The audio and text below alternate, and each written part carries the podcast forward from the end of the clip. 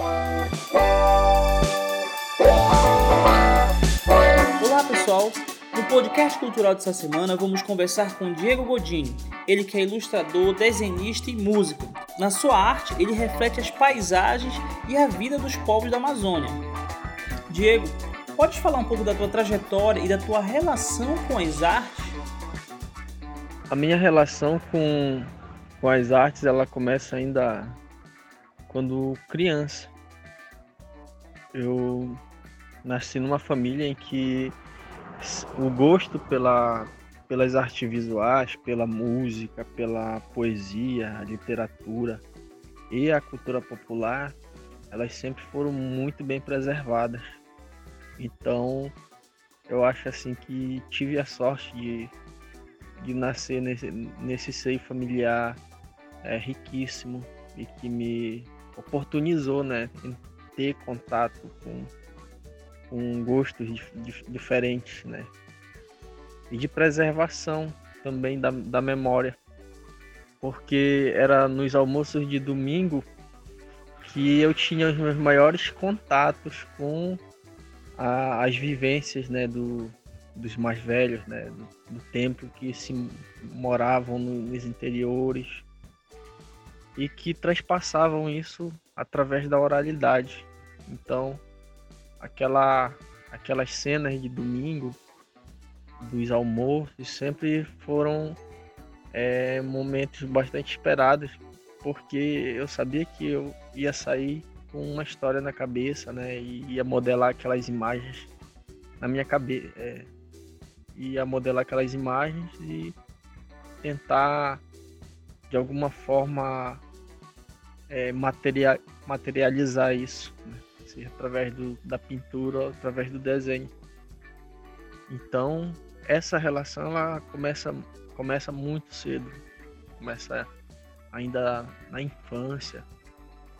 E então foi nesse período também que é, a gente acaba tomando gosto por outras formas de expressões, né? Da, do jeito de ser caboclo, que é contemplar as festanças e a musicalidade regional, né? Então, aí se torna uma segunda força da, do campo da arte em que eu vou me aproximando e ao longo dessa, desses anos amadurecendo isso. Né?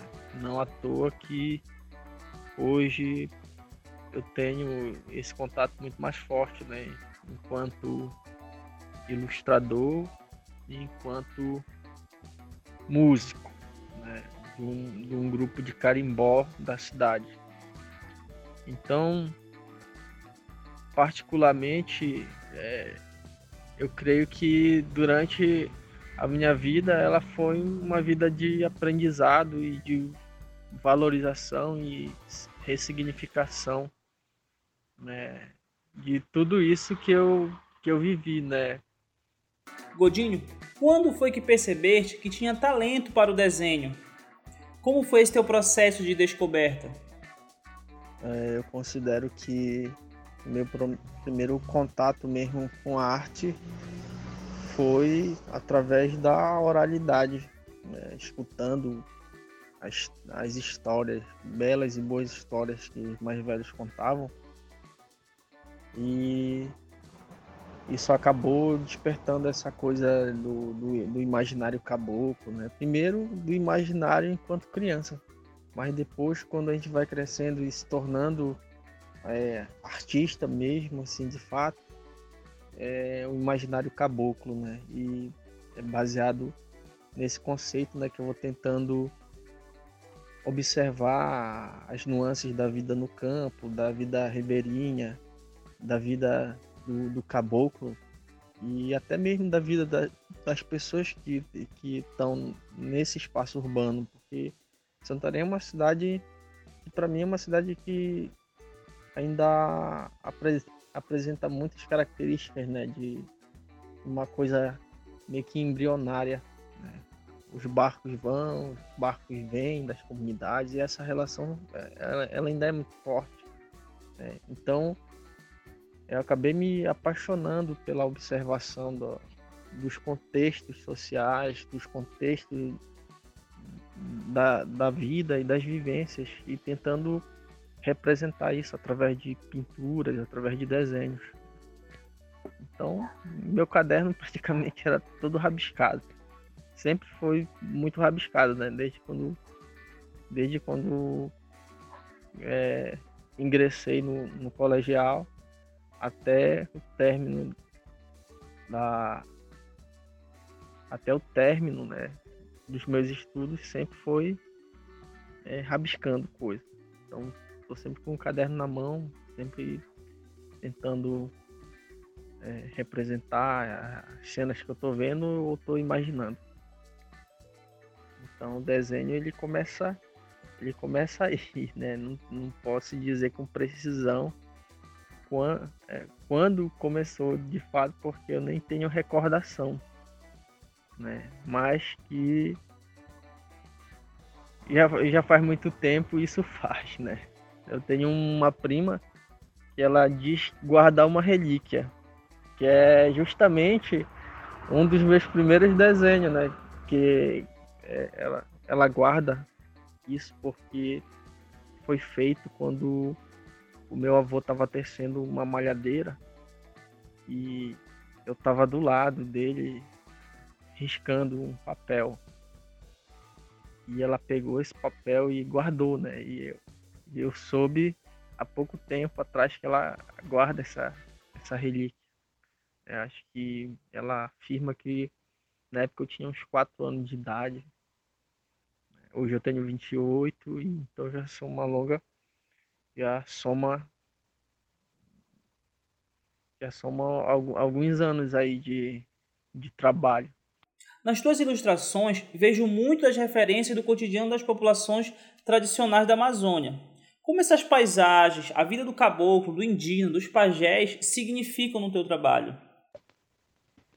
Essa coisa de ilustrar as representações do cotidiano, é, para mim, assim, eu acho que é o que eu, é o meu maior interesse. Porque é, modelar arquétipos sociais e aspectos da vida cotidiana, ela acaba sendo um, um meio de, de representar um, um momento da história, né? que é o momento que a gente está vivendo. A gente está em pleno século XXI, mas não deixa de observar que a cidade ela caminha para um outro patamar, né? Ela, vai é, se erguendo. Primeiramente, ela começou em cima de uma aldeia. Né? Em outro momento, ela se expande enquanto cidade, né? enquanto vila, é, ganha o status de cidade. E hoje ela caminha para uma uma metrópole. Os prédios estão se verticalizando e é esse o momento da história que a gente está vivendo, onde tem chegado a contribuição de outras culturas também para cá.